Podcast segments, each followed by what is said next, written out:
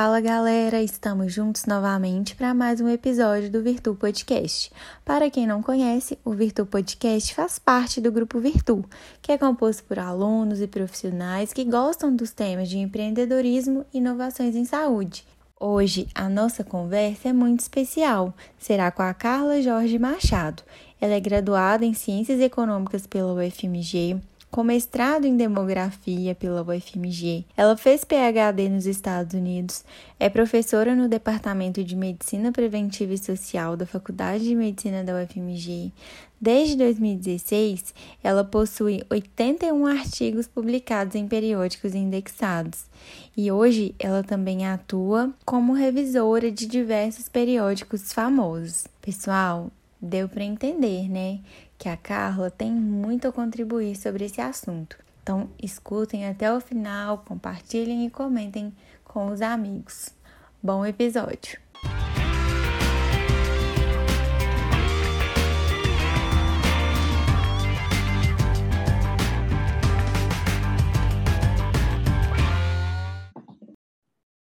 Um prazer estar aqui também. Eu tenho vários anos de magistério, mas já vai fazer quase 20 anos, né? Então, na UFMG, mas é, a gente sempre fica com um receio, né? Quando vê uma audiência nova, eu sou daquele tipo que quando vou pegar uma turma nova, eu até fico meio com medo.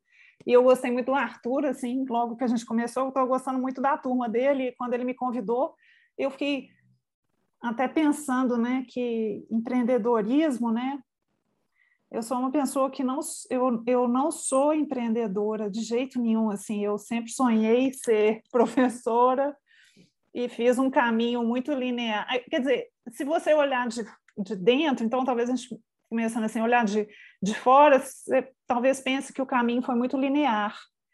Da universidade mestrado universidade graduação mestrado doutorado concurso universidade é, fim de carreira, né? Que é o que eu estou hoje, depois que eu virei professora titular. Então, é, não tem mais para onde ir, né? Vamos dizer assim.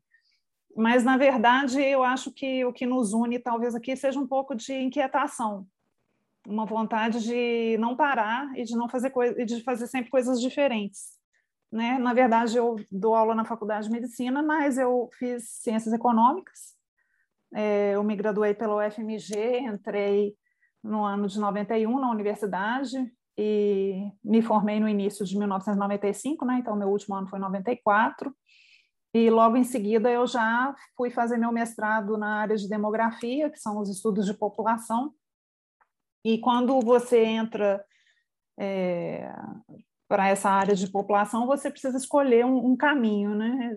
Logo você fala assim, são os eventos vitais que você tem que estudar. Ou você vai estudar mortalidade, ou você vai estudar fecundidade, ou você vai estudar as migrações. E eu sempre gostei, quer dizer, eu não sabia nem, mas eu, eu já tinha essa, essa, intuição na graduação que eu não ficaria na economia, eu não gostava de mercado financeiro, eu, apesar de eu ter sido bolsista, né, eu tinha uma bolsa que eu tinha que manter um rendimento, eu estudava muito, mas eu gostava de macroeconomia, microeconomia, é, fiz as disciplinas de economia monetária, mas eu gostava mesmo das disciplinas da área mais de cunho social, gostava também de estatística e me via fazendo coisas ligadas ao desenvolvimento, vamos dizer assim, o desenvolvimento humano, o desenvolvimento social, mas não imaginava muito bem o que que era. E quando eu fui para demografia, eu vi que o que me encantava mesmo era a, a saúde, a mortalidade, né? estudar os estudos de mortalidade e ninguém se encanta com mortalidade. Você vai se encantar com o que faz as pessoas ficarem vivas. Você vai justamente se encantar pelo que não faz as pessoas, pelo que faz as pessoas sobreviverem, né? Que é o controle das doenças. E foi isso que eu sempre gostei de fazer. E eu estava até pensando um pouco na minha aula de, de declaração de óbito e tal, e em 1995 eu já estava estudando declaração de óbito como é que você faz a classificação da causa básica e tal, porque é isso que consta nas declarações de óbito, né? Então, eu fiz minha tese de mestrado nessa área, terminei em 97.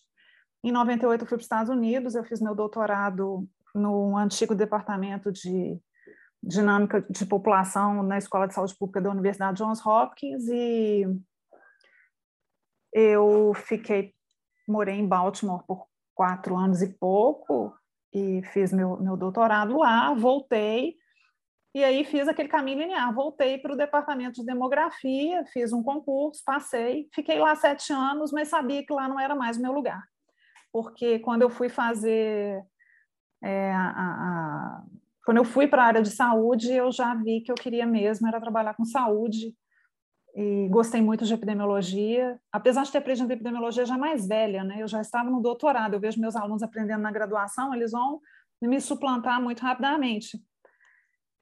Eu espero que eles façam isso. Mas eu já aprendi epidemiologia velha, né? Eu já tinha mais de 25 anos e já tendo passado por uma graduação e por um curso de mestrado, né? O que é bom e é ruim. Mas e aí eu fui entender que eu gostava mesmo era de saúde, era de estatística, era de bioestatística, era de epidemiologia. Tirei um ano de licença do meu, do meu quando eu estava na universidade, mais ou menos com sete anos no departamento de demografia. Fiquei um tempo na medicina e vi que era lá que eu queria ficar e eu fiz a minha transferência, né, minha remoção formal para o departamento de medicina preventiva. E ano que vem vão fazer dez anos que eu estou na, na faculdade de medicina da UFMG, muito satisfeita, muito feliz. Adoro lá, adoro os alunos, adoro o que eu faço, e adoro esse contato, adoro poder estar a serviço de médicos. Eu gosto disso, eu, eu, eu adoro isso. Então, é, eu acho que esse é meu lado empreendedor, né? Eu lutar para fazer uma coisa que eu gosto, mesmo não sendo um, um, caminho que às vezes as pessoas não vão, não entendem, né? Quando os alunos começam a perguntar, eu falo, eu sou um erro de sistema, não era para eu estar aqui, mas eu tô e vamos tocar para frente, porque é, foram pequenas construções, né? Eu acho que o empreendedorismo é isso, né? É, é, é identificar uma demanda e, e tentar cobrir essa demanda de uma forma inovadora. Então, vocês estão de parabéns por isso né? E a gente vai tentando preencher alguma coisa que tem dentro da gente. Eu estou até hoje tentando preencher, mas eu, eu me sinto bastante é, contemplada com as coisas que eu consegui e com os contatos que eu faço, principalmente contato com os alunos, e principalmente contato com os alunos de graduação, que eu gosto muito. Bom, eu atualmente eu queria mostrar um pouco para vocês, eu fiz tanta coisa, e até isso causa uma certa estranheza, é, que as pessoas perguntam assim, mas qual é a sua área? É, quando eu fui fazer meu concurso para professor titular, acho que como tinha só médicos na banca e era natural, porque fiz meu concurso na, né, na minha promoção para titular numa faculdade de medicina, então tinha um professor oncologista, um professor, um, eram pediatras, mas tinha professores de áreas específicas da medicina e eles foram extremamente respeitosos, mas eu notei muito um incômodo assim, o que, que você é? Né? A gente tem uma especialidade, você não tem. E não tem mesmo, né? A minha especialidade é pegar o seu problema e abrir o seu problema. Eu gosto de saber qual é o seu problema. E tentar entender o seu problema à luz das ferramentas que eu tenho. Tem alguém aqui que mexe com machine learning, né? Então, é, é, é isso. Eu não sou da área de machine learning, eu não, nem ouso, que eu acho dificílimo. E é muito legal. É, mas não é a minha área, mas eu sei, eu acho que a gente tem esse, esse, essa coisa assim de ver aquele problema e tentar aplicar técnicas àquele problema. Então, eu quero aplicar a melhor técnica epidemiológica àquele problema, o melhor método epidemiológico para aquele problema que você tem, né? E eu acho que é isso que eu tentei explicar. Quer dizer, existem algumas pessoas que são estão na faculdade de medicina para que a faculdade de medicina ande um pouco melhor. Né? Então, eu não sou fundamental, mas eu seguro, eu talvez consiga prover umas bases da medicina baseada em evidência. Né? Então, é por isso que a gente tenta fazer várias coisas diferentes. Eu, eu estou envolvida atualmente com um projeto.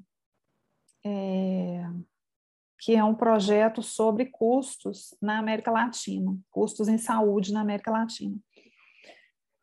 É, esse projeto, a gente, eu trabalho com pesquisadores da América Latina, da Universidade Johns Hopkins, também tem um apoio do Banco Interamericano de Desenvolvimento, a gente tem conseguido fazer algumas coisas, a gente já se encontra de 15 em 15 dias há mais ou menos um ano e pouco, e um dos resultados desse projeto foi isso que eu apresentei na, no Congresso da International Health Economics Association, que tem a ver com o que o Arthur falou, que é vamos entender o que vai acontecer com nossa demanda e os nossos gastos em saúde em virtude da pandemia, porque esse era um projeto de projeções para os próximos 50 anos. E as nossas bases, é, nosso, nossa linha de base é 2018. E, portanto, sentiu-se a necessidade de pensar um pouco se esse efeito da pandemia, se ele é permanente ou se ele não é, e se ele vai mudar, de que forma ele vai mudar. Tá certo? É, Para vocês que são da área de oftalmo, os procedimentos oftalmológicos certamente estão sendo impactados e a gente precisa entender como que eles vão ser impactados. Tá certo? Melhor, o que você quis dizer com relação aos procedimentos oftalmológicos? Você quis dizer que o custo está aumentando muito, que está insustentável já? O que, que, o que, que você, mais, você disse que vai ter uma mudança para os próximos anos? Assim, o que, que você enxerga de forma mais. Eu acho que o que vai acontecer não é nem que o custo vai aumentar. Quer dizer, se tem problema de inflação médica, eu acho que. Engraçado, eu olhei um artigo de inflação médica, hoje não é minha área, tá certo? Mas inflação médica não é um, um, um, vamos dizer assim, a gente chama de driver, né? A inflação médica, pelo que a gente está vendo nesse projeto, ele não é um alguma coisa que vai que é o, o, o, o aspecto mais marcante dos gastos no longo prazo no Brasil, tá certo? O que eu acho que vai acontecer é que como teve paralisação, aí eu vou ser bem objetiva mesmo, como vai ter, como houve redução de atendimentos, tanto de pequenas cirurgias, quanto mesmo de consultas, essa demanda está represada e ela vai começar a aparecer. É, assim como nas outras doenças, que estão chegando com maior gravidade, maior severidade, eu acredito que vai acontecer um maior, uma maior quantidade de demanda de procedimentos oftalmológicos e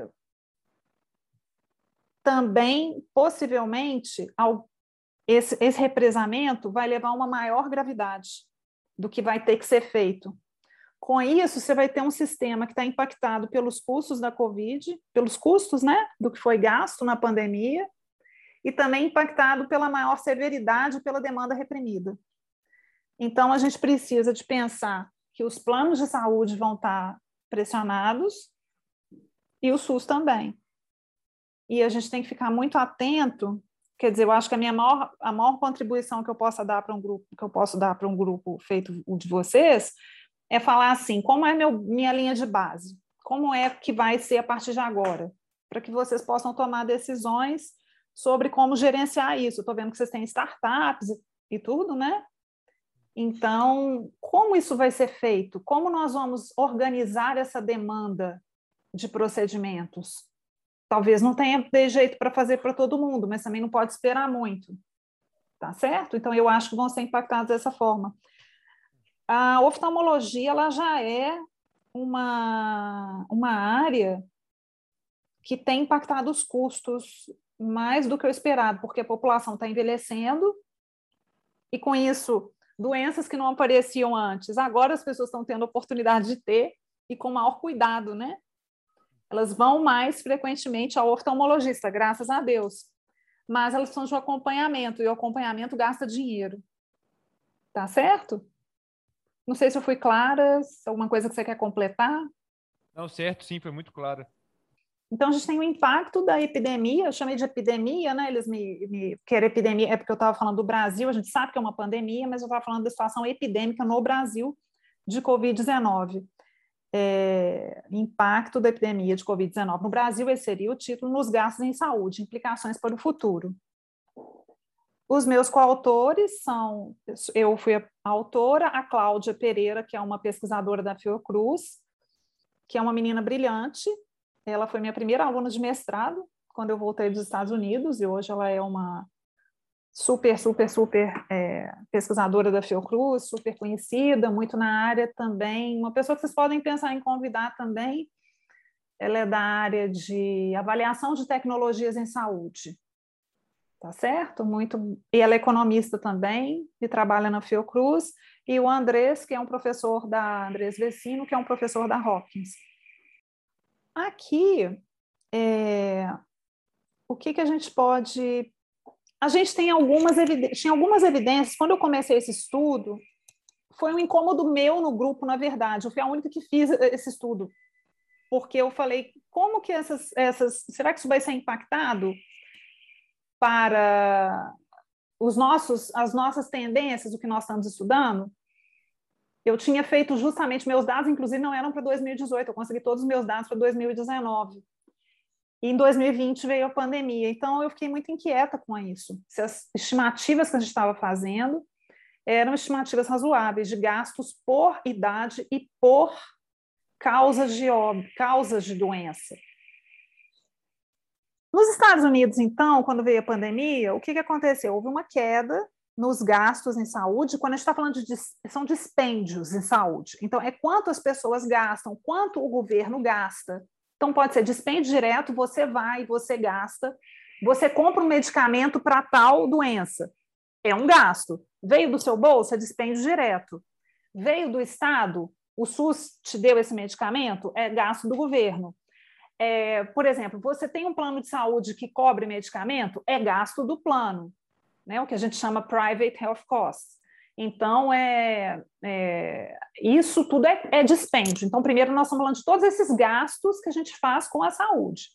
Tá bom? Então, quanto que é isso em relação ao total de gasto é, de um país? É um, um pouco isso que se, tá, que se está pensando. Houve uma queda no cuidado eletivo, então. Então, por que, que houve essa queda logo em março, abril e maio de 2020 nos Estados Unidos? Porque houve uma queda no cuidado eletivo em saúde, dos atendimentos, para que a gente pudesse conter a disseminação da Covid. Né? Houve uma recuperação nesse volume de gastos, mas houve uma queda pela primeira vez na história dos Estados Unidos anual. Então, ano de 2020 foi um ano de queda de gastos em saúde, numa tendência ascendente de gastos, né? E não houve recuperação ainda. É, e uma coisa que eu estava pensando, o que, que você, você pode falar assim, ah, não gastou esse ano, então, no ano que vem, o tanto que não gastou esse ano, vai gastar no ano que vem. Mas não é assim. Eu ia falar que, que é, saúde não é sapato, saúde não é chocolate, saúde não é anel. Saúde é uma coisa que, se você deixa de gastar no, momento certo, podem acontecer coisas inesperadas. Você pode viver com aquela doença, e aí aquela doença vai custar muito. Eu estou falando em termos de gastos, viu, gente? Estou simplificando muito uma discussão muito profunda. Ou você vai morrer não vai gastar nada. Tá certo? Então, não é trivial essa, essa, esse postergar um gasto com saúde. Postergar, vocês sabem disso. Eu não sou médica e sei disso, vocês sabem disso melhor do que eu. Né? Não é trivial. Então, por isso que é tão importante a gente poder é, pensar nisso. Como o nosso país vai ser impactado? Como nós vamos fazer para lidar com isso? Como nós vamos fazer? O que, que a gente quer saber? Como nós vamos fazer para que a saúde das pessoas não piore e para que a gente possa reverter uma tendência ruim, tá? Então, essa eu queria saber se isso estava acontecendo no Brasil. A, a, evidência é muito esparsa, é, se está tendo queda de procedimento no volume, nos gastos. Quando eu comecei a fazer o estudo, não tinha nada. Usei dados do SUS. Então, eu só peguei os dados que estão disponíveis na internet, no DataSUS, e então não peguei dados, por exemplo, de dispêndio direto das famílias, até porque eu não teria tão desagregado, e não peguei dados de planos de saúde.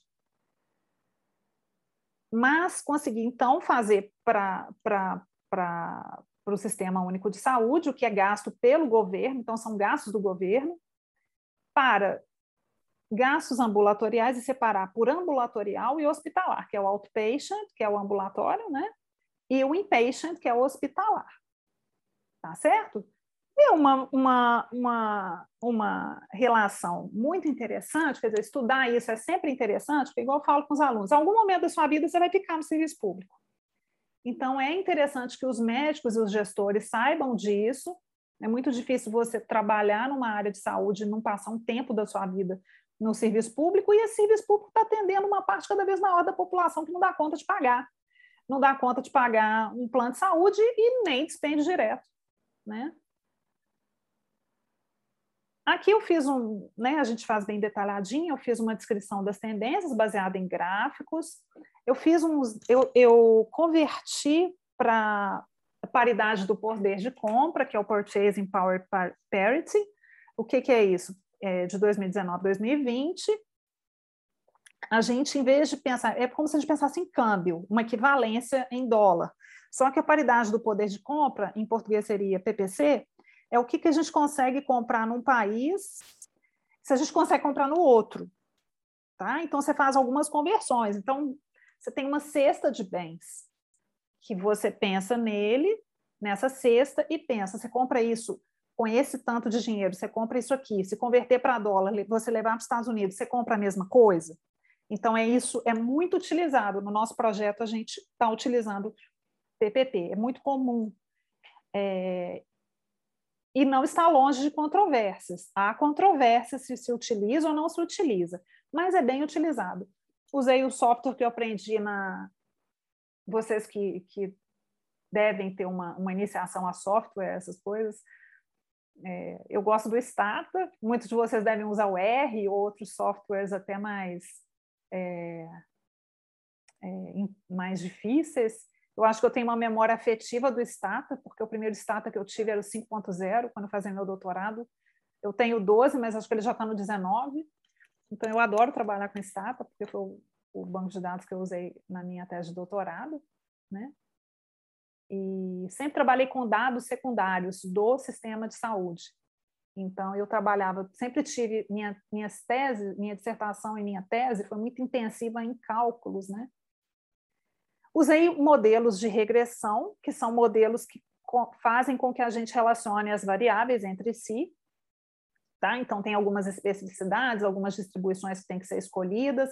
O gasto em saúde, vocês têm uma noção de distribuição normal, o gasto em saúde ele é um gasto é, que ele não é um dado normalzinho, é, normalmente distribuído, não. Ele é um dado que tem especificidades, porque a gente gasta a maior parte do dinheiro da vida da gente em saúde no final da vida.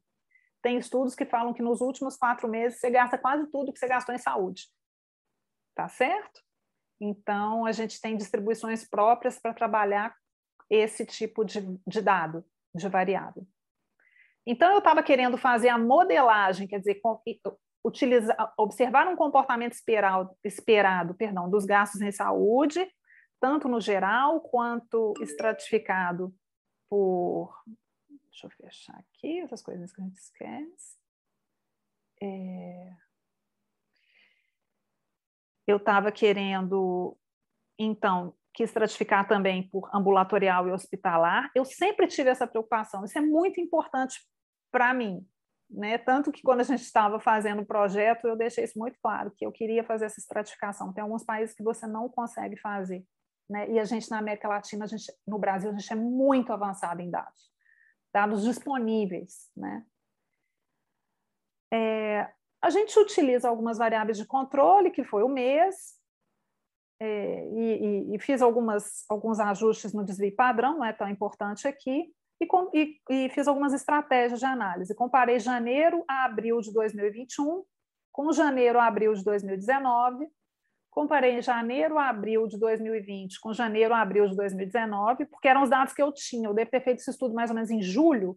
Eu tinha até abril de 2021, eu já tinha dado de gasto, tá?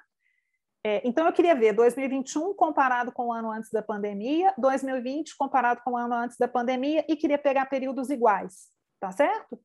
Depois eu comparei todo o ano de 2020 com todo o ano de 2019 e depois eu comparei a variável em meses, porque esses três, um, dois, três, foi tudo junto. Então, depois eu falei assim, e se eu pegar por mês? Será que eu vou ver alguma variação mensal e tal? Foi muito interessante, vocês vão ver aqui. Aqui, como eu estava apresentando nos Estados Unidos, eu queria mostrar, é, era uma conferência internacional, eu queria mostrar para eles né, como era a situação do Brasil.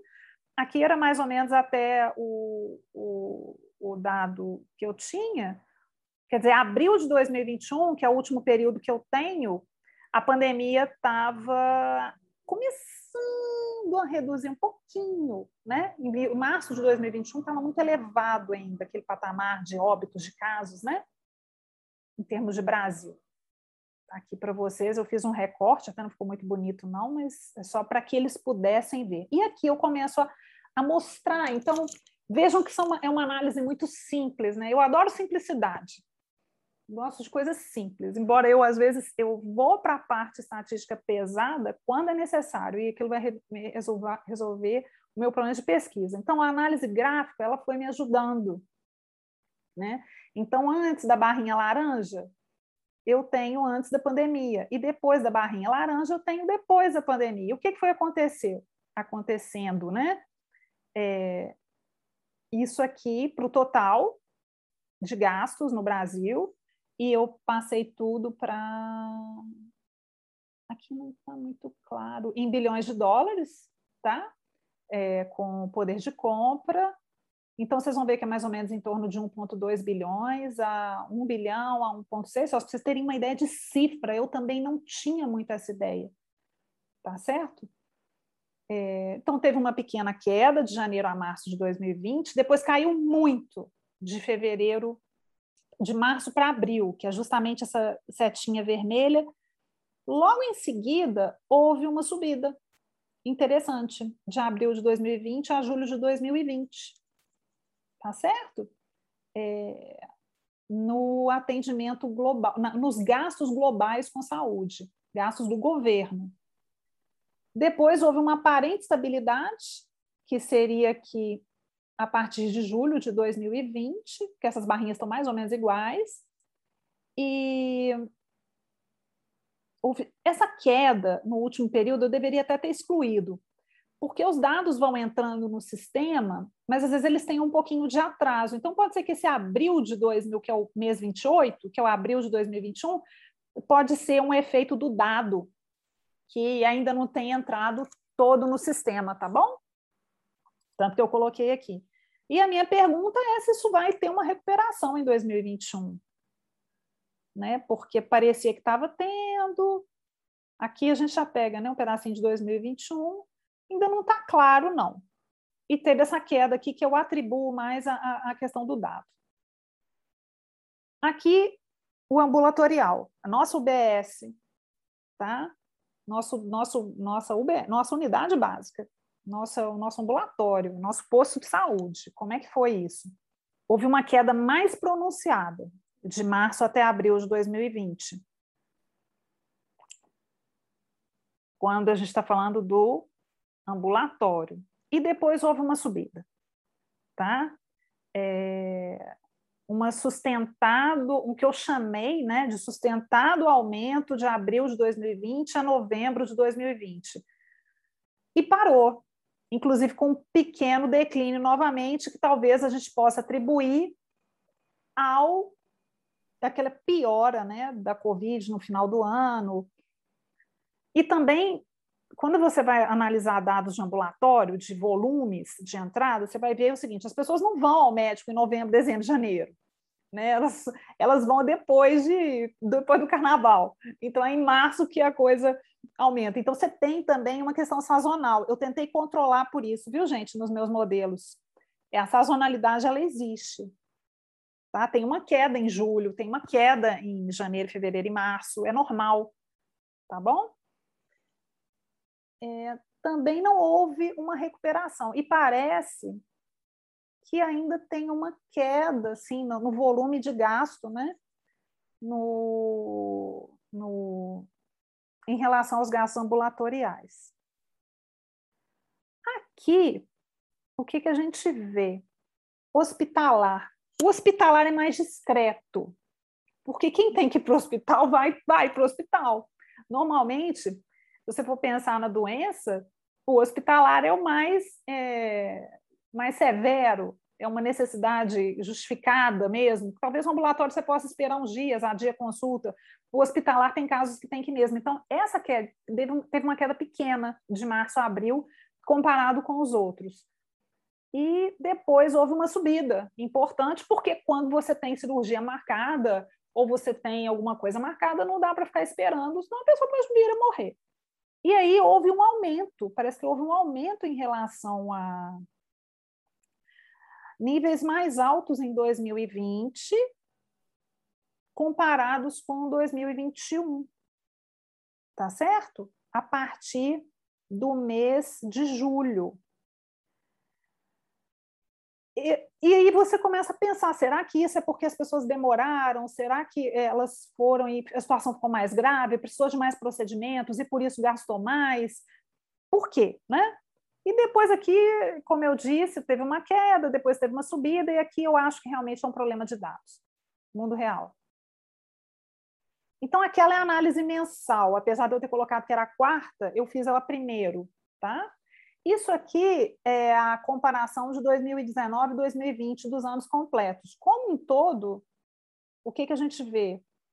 É, na figura 4, uma, uma, um decréscimo no gasto total de health expenditures, né, que é o gasto em saúde, e no gasto ambulatorial, mas houve um aumento, já tinha visto lá atrás, como um todo, houve um aumento dos gastos hospitalares.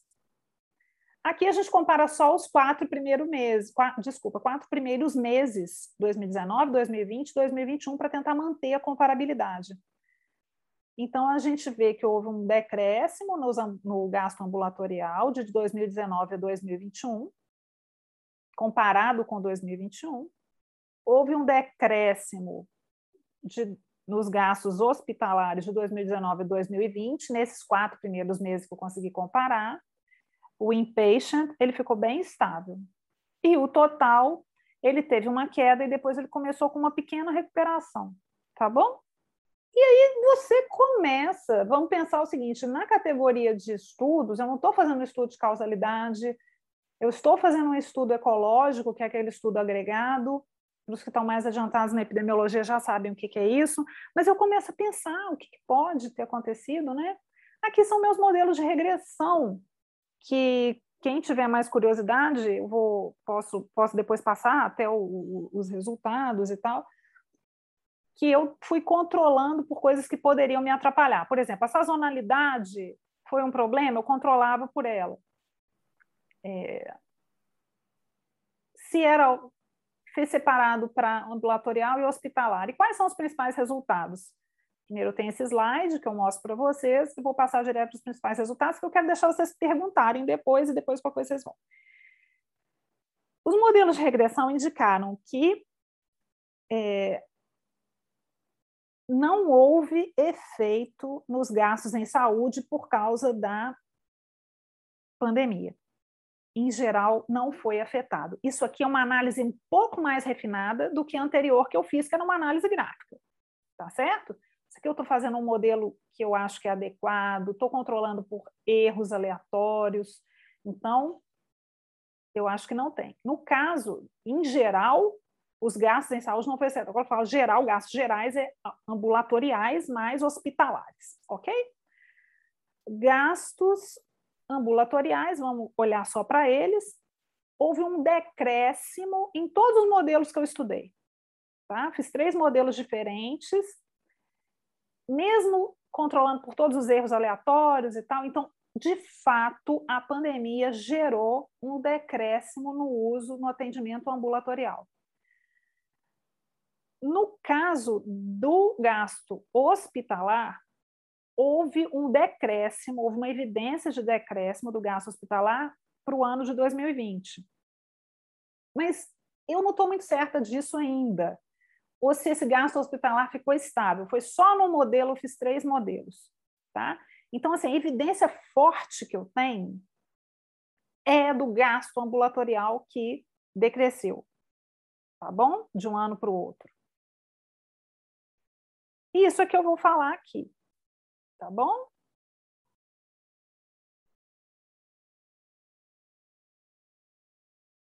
Vou repetindo aqui. Não tem evidência de mudança nos gastos hospital, nos gastos gerais no Brasil por causa do, da Covid-19. Tem uma pequena evidência de um decréscimo dos gastos entre 2020 e 2021 para ambulatório. Tá certo? E não tem evidência de decréscimo para gasto hospitalar no período analisado. Não tem diferença nem de decréscimo nem de aumento.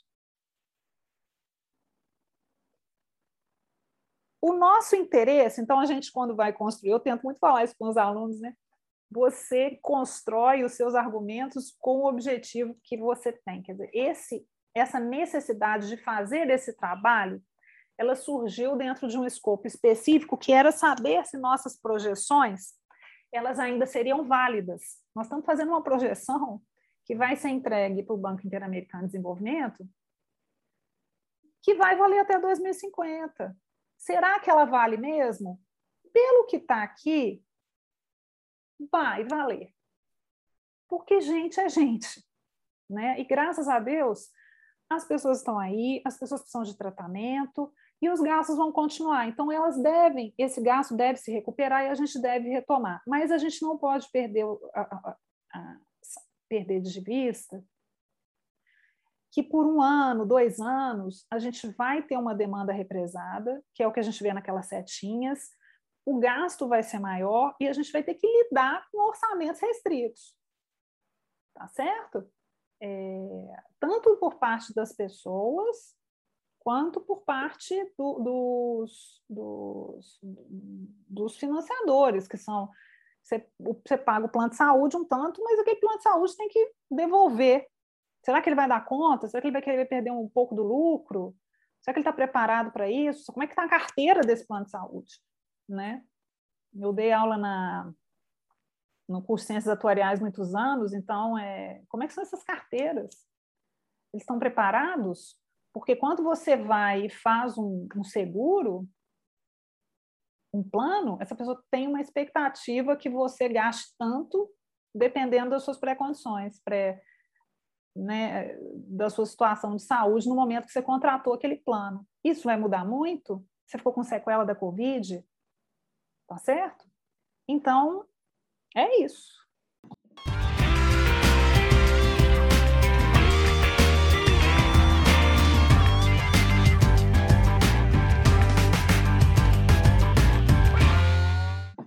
que eu achei incrível a sua apresentação do ponto de vista estatístico, que me chamou muita atenção. É, eu gosto dessa área. E eu fiquei com uma dúvida. Eu tenho, na verdade, várias perguntas, eu vou fazer uma de cada vez. Ó, primeiro, é, os dados que você pegou, eles são nacionais e tal? Você pegou eles do Ministério da Saúde? Como é que funciona isso? Você Data SUS. Eu quero fazer uma pesquisa. É Esses são os mais... SUS? Data SUS. Data SUS. É, se você tiver mais interesse, depois até te mostro direitinho, não sei quanto que você tem de familiaridade, mas você entra no Data SUS. O meu único contato com coisa de SUS assim foi a plataforma Tabnet, que a gente tinha aula de preventiva lá, e a gente tinha só um basicão assim, sabe? É o basicão. Eu consigo, a gente isso aí que eu te mostrei é o basicão.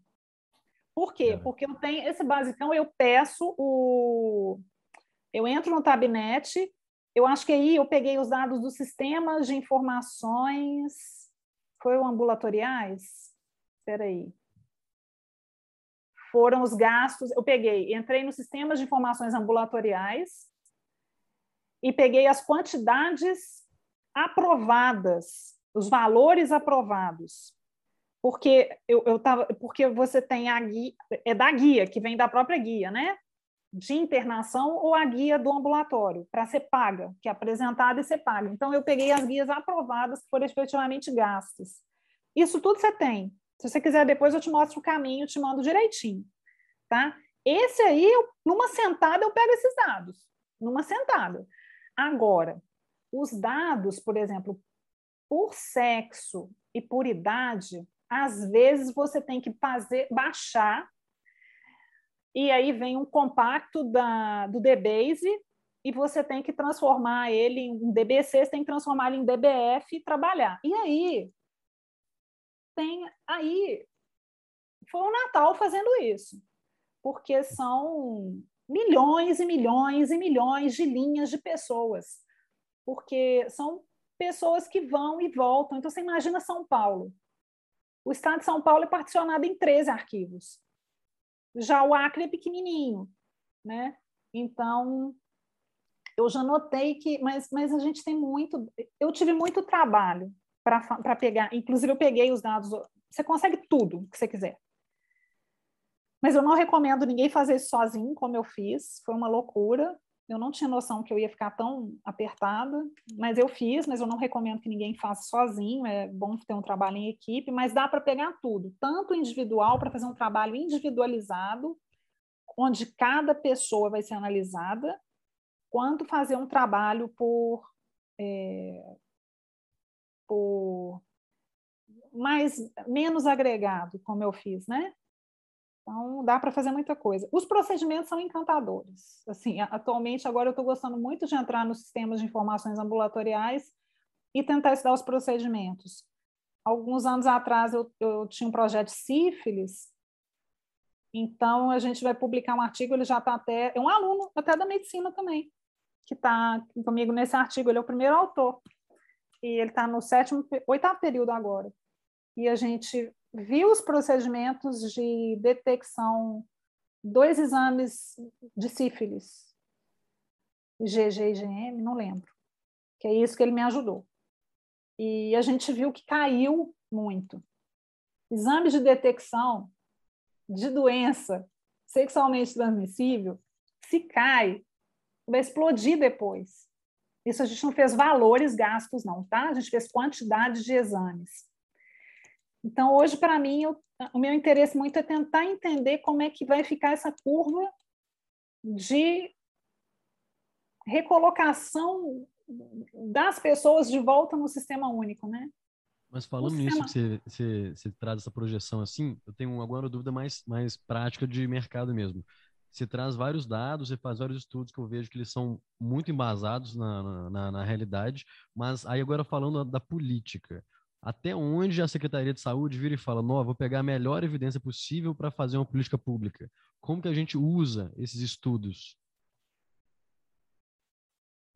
Olha, Secretaria de Saúde de Minas Gerais, a gente de estado, vocês já fizeram estágio lá na secretaria municipal ou estadual?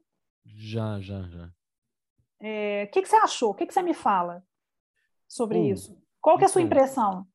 A, a, minha opinião foi que muitas vezes na política se ignoram as melhores evidências assim de saúde pública, né? Então, tipo assim, tem muito interesse partidário, tem muito interesse é, nem partidário às vezes de achismo para tomar uma conduta. Então, tipo, eu vejo, é, eu sou uma pessoa que gosta de Excel, então assim, eu gosto de pôr tudo em Excel para ver as contas, essas coisas.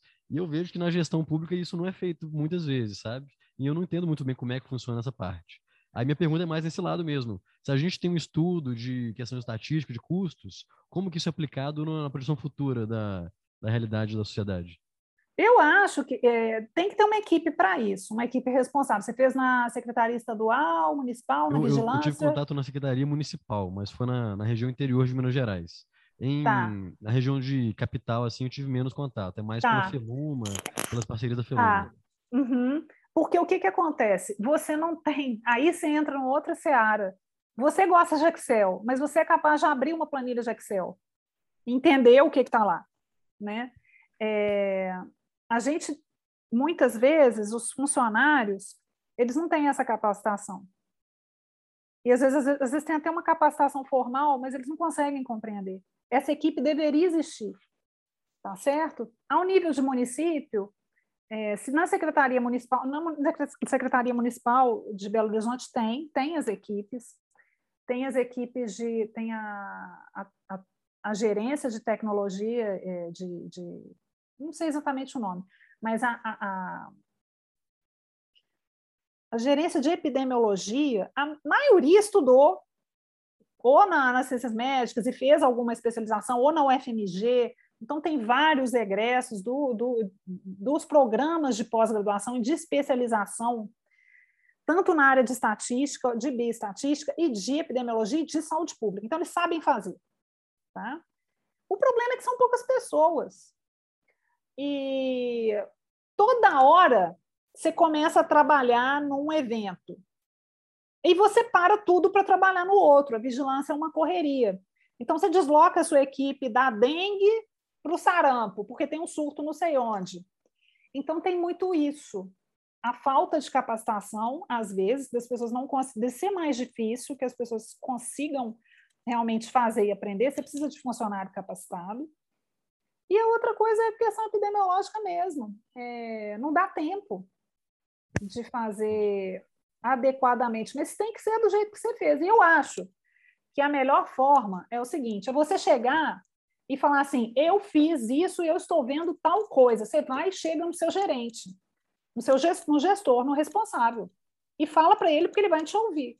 Se for uma pessoa responsável e você tem uma habilidade específica, mesmo que você seja um médico do PSF, né, da equipe de saúde da família, você está lá. Toda hora entra um paciente. Eu falo que assim, a melhor base de dados do médico, ele sabe, o médico sabe o que está acontecendo. Entra um, entra outro, entra outro, entra outro que, você está tendo? Para mim, aquilo é um experimento de Bernoulli. Você está tendo uma binomial ali, que você está vendo o que está acontecendo. É a sua base de dados. Você fala assim, ah, isso está sendo recorrente.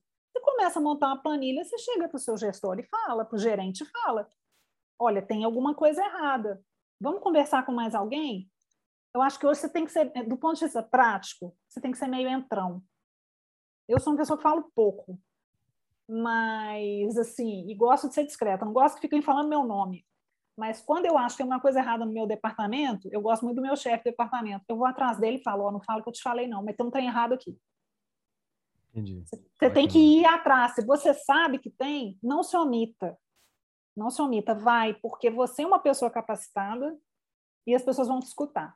Mas aqui tem outro ponto também que eu fiquei curioso com a sua apresentação, que é o seguinte.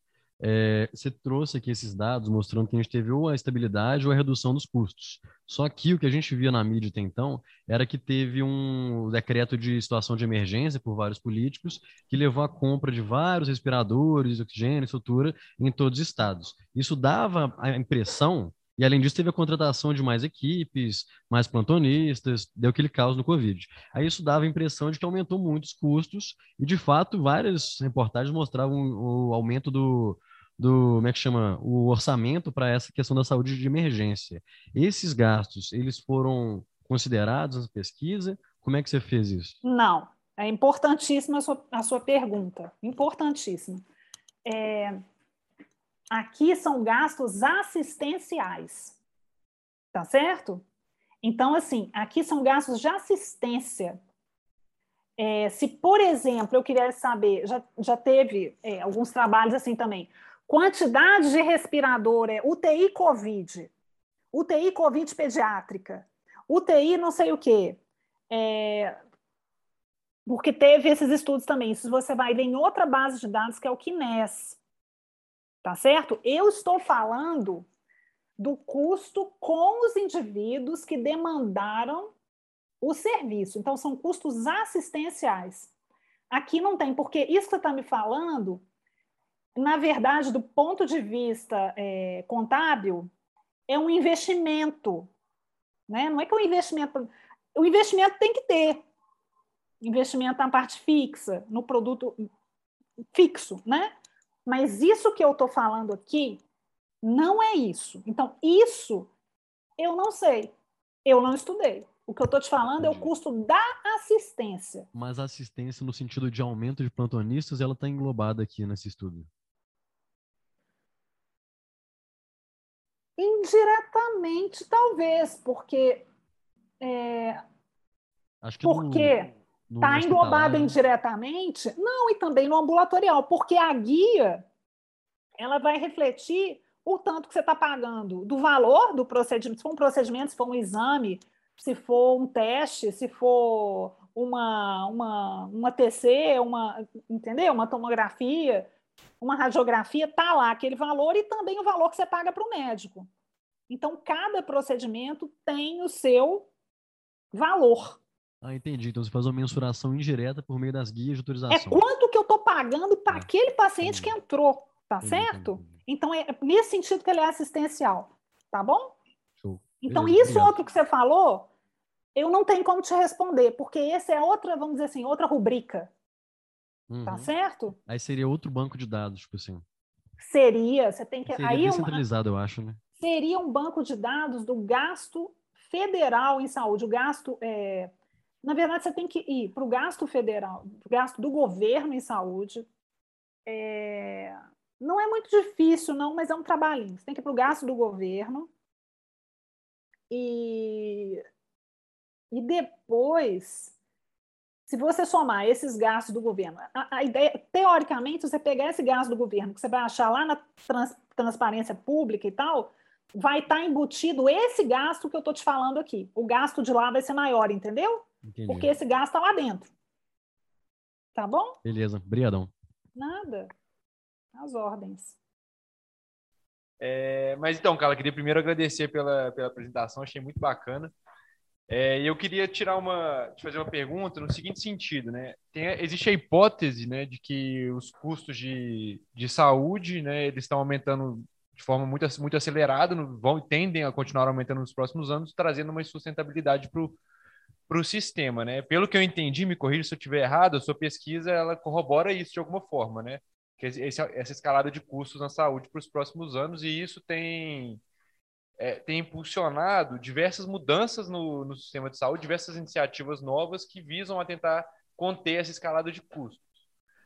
É, em cima disso, eu queria fazer duas perguntas. Primeiro, assim, se você enxerga, qu- quais potenciais soluções você enxerga para esse cenário, para conter a escalada de custos, e também como que você acha que o médico encaixa nisso, né? Porque assim, a gente escuta muito o pessoal reclamando, falando que a remuneração médica está caindo muito, e é uma das formas que as operadoras têm de, e o, e o governo também de alguma forma, né, tem de conter custo é reduzir o honorário médico, né? Então, onde que você acha que o médico entra nisso? Onde que a gente pode se posicionar?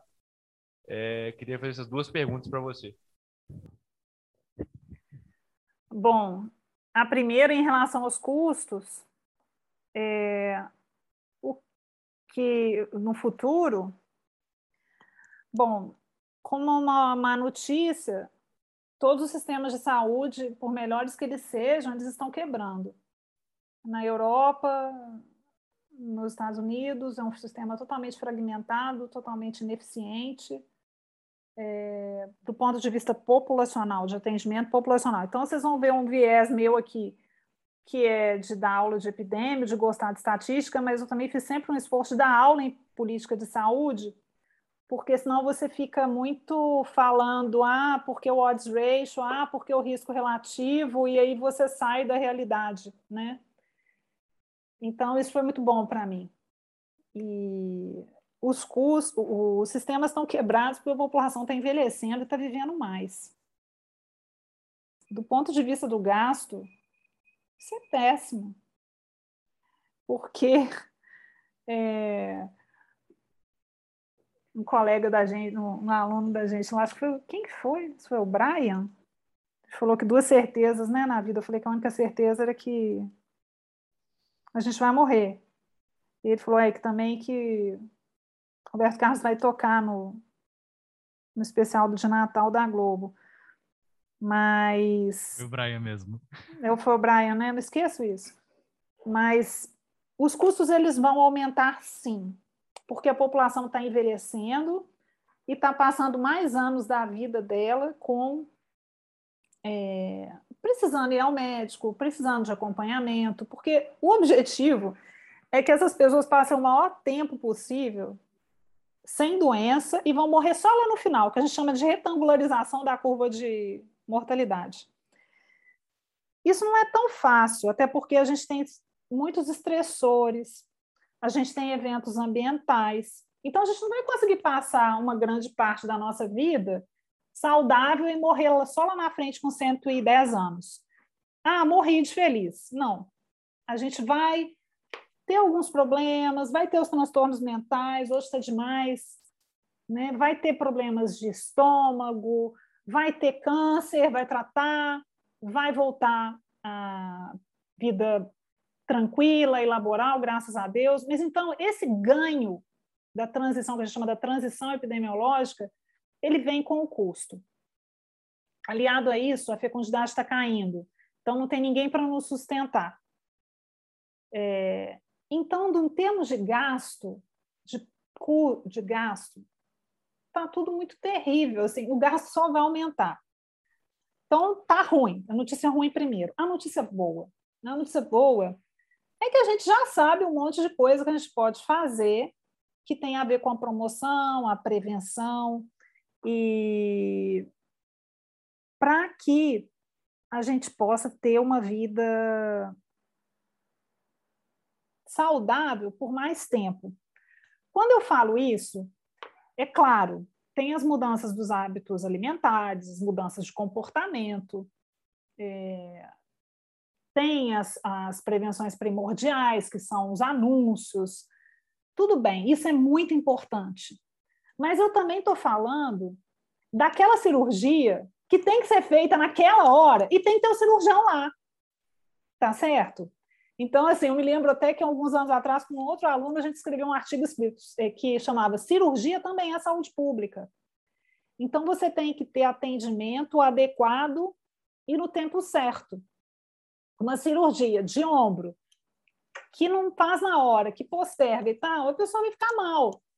Depois, talvez, tenha que fazer outra. Então, assim, é tentar entender quais são as reais necessidades, atender o mais rapidamente possível. Então, diagnósticos precoces e precisos vão evitar que você gaste mais. Eu acho que a gente tem condição para isso no mundo, né? No Brasil, no mundo, é, tem muita pesquisa e tal. Então, essa é a forma da gente tentar não gastar tanto quanto eu estou falando. Como é que vai gastar mais? Vai gastar não tem muito jeito. É... Então, seria romper um pouquinho essa lógica do custo extraordinário, tentando que a gente tenha, é... identifique bem quais são as necessidades de saúde que a gente vai precisar, e aí fazer um bom estudo demográfico, epidemiológico das tendências, para que a gente possa abrir o número de residências adequadas. Eu sei que oftalmologia, por exemplo, tem pouca residência, vaga, né? Tem pouquíssima vaga de oftalmo. Eu acho que é o, que é o contrário, tá, tá, tá sobrando vaga, sobrando entre aspas, né? Assim, acho que tem muita vaga de oftalmo aqui em BH, principalmente. Assim, ah, aqui em BH Brasil, tem, é. No Brasil como um todo, eu acho que realmente talvez falte, né, oftalmo. A gente algumas áreas mais isoladas e tal, mas grandes centros tipo BH, o número é muito acima do considerado ideal. Mas de residência médica ou de oftalmos? De oftalmos. Aí acho que por consequência de residência também, aqui tem muita vaga. Mas é, é tranquilo de passar, vamos falar assim? Mais não, ou menos? Tra não, tranquilo de, tranquilo de passar não é não, ainda continua sendo bem concorrido. Porque é, é concorrido, né? Concorrido. Acho que eu fiz uma mas... confusão com isso também. Eu achei que tinha pouca vaga, mas é concorrência também e tal. Mas é uma é. área que vai precisar de muita gente. Oftalmo hoje, até pelos estudos que eu fiz para o Brasil, eu não esperava. Oftalmo, o gasto da oftalmo é muito alto. Muito alto, tá? É, e ele está aumentando e ele vai aumentar. Ou seja, a gente precisa usar esses estudos para poder antever. Porque muitas vezes você faz uma residência, mas você poderia fazer uma outra se você tivesse mais bem orientado é, em relação àquilo. Né? E precisa já. Só, até, só fazer um, até um parênteses aqui: o doutor João, que é o chefe do serviço aqui, ele chegou a mandar um trabalho para o. que foi premiado, chegou até a fazer um artigo, eu acho, fazendo exatamente isso, fazendo uma regressão para prever o número de cirurgias de catarata que iam ter no Brasil para fazer previsão do orçamento nível SUS. Aí ele fez uma regressão pegando a média de vários outros países, porque o dado do Brasil estava muito defasado. Então, eu lembro os valores certinhos, mas se a expectativa, tipo assim, no orçamento no começo era X, no final dava 2X de é, quantidade de catarata, entendeu? Ele fez uma, uma, uma regressão exatamente nesse sentido, para prever a quantidade e ter mais, mais base no. E era muito alta, né? Aumentou muito, não aumentou? Aumentou muito, foi tipo assim, coisa de é. duas vezes. O dado era tipo de 2 mil, o dado antigo, né, que eles usavam, e aumentou uhum. mais ou menos 100%. É, é a assim, minha expectativa e que vai, e que vai tá? continuar tá? aumentando. Não, mas vocês estão certos, estão certíssimos. Pelo menos bate com o que eu estou falando, né? Com o que eu estou encontrando. É... Agora, em relação aos médicos, nossa, você me deixou numa, numa situação assim complicada, porque a questão do, do, da demografia médica, do trabalho médico, né, é um desafio tão grande. É... Eu tenho dúvida se a questão são condições de trabalho ou remuneração. Eu acho que são as duas coisas. Né? Porque não tem condição. Essa, o tanto que vocês trabalham, eu acho. Né? Essa é uma opinião minha. Eu acho que é muito trabalho, muita dedicação. É, a vida pessoal muitas vezes fica em segundo plano numa fase da vida que você tem filhos pequenos, né? E vocês estão trabalhando muito. É... Eu acho que precisa de uma.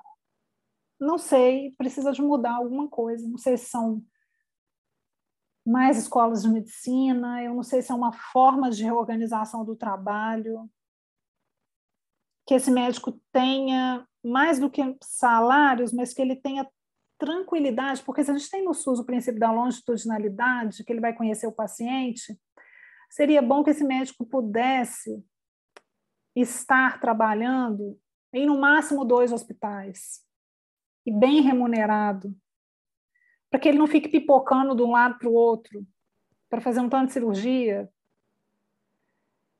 É, eu acho que ele tem que ter condições de trabalho e, e, e conseguir atender. Vocês atendem bem, mas conseguir atender com tranquilidade o número de pacientes que ele tem que atender, reduzir essas horas trabalhadas.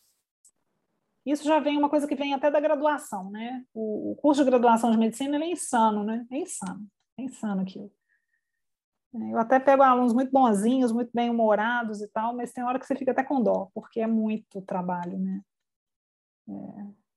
Então, precisa de uma mudança. Eu não seria capaz de dizer como. Eu acho que passa pelo trabalho em equipe, dividir as tarefas com a equipe multidisciplinar interdisciplinar, e criar alguma forma desse médico conseguir trabalhar com estabilidade em poucos lugares, para que ele tenha mais qualidade de vida. Porque senão nós vamos, não vamos ter médico por muitos anos. No, no, essa vida útil desse médico, ela não vai ser longa, porque ele fica doente e ele tem que parar de trabalhar, ou ele vai reduzir drasticamente quando ele tiver uma certa idade, que ele vai dar com uma experiência clínica maravilhosa, mas ele não vai mais querer. Eu acho que são problemas que a gente tem que enfrentar. Não ajudei muito, né? Não, bacana, com certeza é legal ter, ter, ter, ter essa visão de fora. De fora, assim, que eu digo é de fora de quem Mas é, é isso é, mesmo, é, é isso mesmo. Legal. Alguém tem.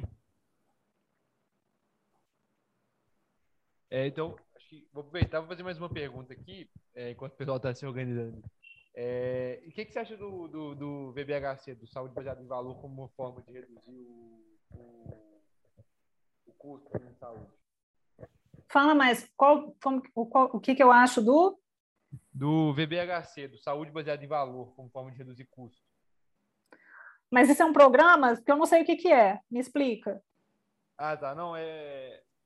É, uma coisa está tá um pouco um hype aí hoje em dia, a gente vê muita gente falando que é saúde baseada em, em valor, como se fosse um novo método de uma reorganização do, do, do, do, prestador de serviço como um todo, da relação com a operadora também. Então, mais focado em, em eles falam do, dos quatro pilares, né, que é a experiência do paciente, redução do custo, melhorar também a, o desfecho clínico e melhorar, eles acrescentaram agora, acho que talvez um pouco para inglês ver a experiência do médico, mas antes não tinha. do profissional de saúde, no geral. Entendeu? Então, um pouco disso. Tentar casar tudo no, de, de, uma forma de uma forma organizada e mais parceria entre o operador e, a, e, o prestador, né? Porque eles estão enxergando que se eles não trabalharem juntos também, eles, os dois vão quebrar. O Daniel, só completando sua pergunta aqui, é, nas ciências médicas a gente teve uma aula de saúde baseada em valor, que era na disciplina de medicina baseada em evidências. E aí um conceito que eu achei muito interessante era, era justamente isso aí, o equilíbrio entre desfechos, custo e qualidade. E aí, no fator, no pilar custo, ele trazia que a Organização Mundial de Saúde estava começando a discutir quais os limites que seria aceitável para gastar com cada é, cidadão de um sistema de saúde. Aí eu lembro que nessa aula citaram, a, a Carla vai saber detalhar mais isso, que alguns sistemas eles têm limite, tipo assim, sei lá, acho que no NHS podia gastar até 33 mil libras por ano com habitante, algo assim. E eles faziam esse equilíbrio. Conta pra gente mais, Carla, o que, que você acha disso? Tá? Eu estava até lembrando que eu fui no médico e perguntei para ele assim, doutor, eu voltei com menos de 30 dias, falei, doutor, você não recebe essa consulta? Porque eu tenho Unimed. Aí ele falou, não, não, fica tranquilo. Eu não queria marcar, mas ele ia viajar. Aí ele falou, não, fica tranquilo, eu posso até ter 15 consultas extras por ano. Né? Aí, né, que eu iria fora dos 40 dias, mais ou menos, né? Eu achei até bom. Acho que, eu acho, eu tenho uma opinião, assim, bem forte a respeito de gastos com saúde, mas eu vou primeiro acompanhar um pouco essa ideia do valor e tal. Eu gosto dessas novidades, mas eu realmente não conhecia. É, é necessário que haja uma, um controle do gasto, para que a gente não tenha gastos desnecessários, para que a gente tenha uma priorização de quem realmente precisa, do que, que pode esperar, do que, que não pode. Tá certo? Algumas exceções, porque às vezes uma pessoa vai precisar de um tratamento que vai deixar ela ótima, ela vai ficar laboralmente, é, vai viver muitos anos bem, mas às vezes é um procedimento mais caro, então o plano de saúde precisaria autorizar. Como uma ideia, se tudo desse certo, eu acho, eu acho bacana, eu acho importante. Mas aí agora é a minha opinião, tá? É, saúde, saúde não é, não é lucro. Saúde não é para dar lucro. Não foi feito para dar lucro. A saúde, ela gera o que a gente chama de externalidade. Gastar com saúde não vai dar lucro. E uma externalidade negativa. Todos nós estamos numa sociedade e essa sociedade quer ver o quê? Essa sociedade quer ver as pessoas bem cuidadas. Para tanto, nós temos que fazer um compromisso. Um compromisso social, um compromisso ético e que todos nos corresponsabilizamos pelo pagamento dessa saúde. Então, eu acho que sistema de saúde tem que ser público. Porque nós vamos pagar um imposto e aí vamos entrar toda na questão tributária e tal coisa, não quero entrar exatamente como esse imposto vai ser pago, mas nós vamos pagar para que toda a sociedade viva bem, para que toda a sociedade tenha saúde, porque nós queremos essa sociedade assim. E a gente tem que pagar porque saúde não foi feita para dar lucro. Não dá. Estou falando para vocês, o custo vai aumentar. Por isso que está se pensando nessas formas essas formas são formas do ponto de vista, pensando um pouco de economia, né? Que às vezes eu nem penso muito, mas do ponto de vista de orga, organizacional, do ponto de vista micro. Como organizar essa, essa, essas, essas internamente isso, mas quem tem que pagar somos nós, pagando esse imposto, pagando esses tributos, para que sejam bem usados, para que o Estado organize isso, porque ninguém quer pagar. Ninguém quer pagar. Tá certo? Um jovem não vai achar que, que, que, que vai precisar. E esse dinheiro, individualmente, ele não é bem usado. Você vai falar para um jovem de 20 anos: olha, guarda dinheiro porque você pode ter câncer, você pode ter AVC, você pode ficar debilitado, você pode não andar mais. Você vai falar isso para uma pessoa. É, é, a gente não pensa dessa forma. Então, saúde tem que ser pública como é o caso do, do NHS. Mas aí, até o que você está me falando está tão difícil que eles mesmos estão pensando nessa questão de baseada em, baseada em valor, para poder fazer a organização desse sistema. Então, eu acho que o sistema de saúde ele tem que ser público, mas ele tem que ser internamente bem organizado. Tá certo? Por quê? Porque tem uma externalidade. A externalidade ela é uma externalidade negativa, né? É um conceito, é o, o que é, a saúde ela não dá lucro, ela dá despesa, e é uma despesa que ninguém quer assumir. Tá certo? Então, essa é a minha opinião. Agradecer mais uma vez sua participação, brilhante, Gente, eu que realmente. E é isso. Portas abertas para ti, se quiser acompanhar alguma outra reunião em algum outro momento. Oh, legal demais. Eu que tá agradeço, né? A lembrança, sempre bom estar com vocês, adoro aluno. Boa noite, gente.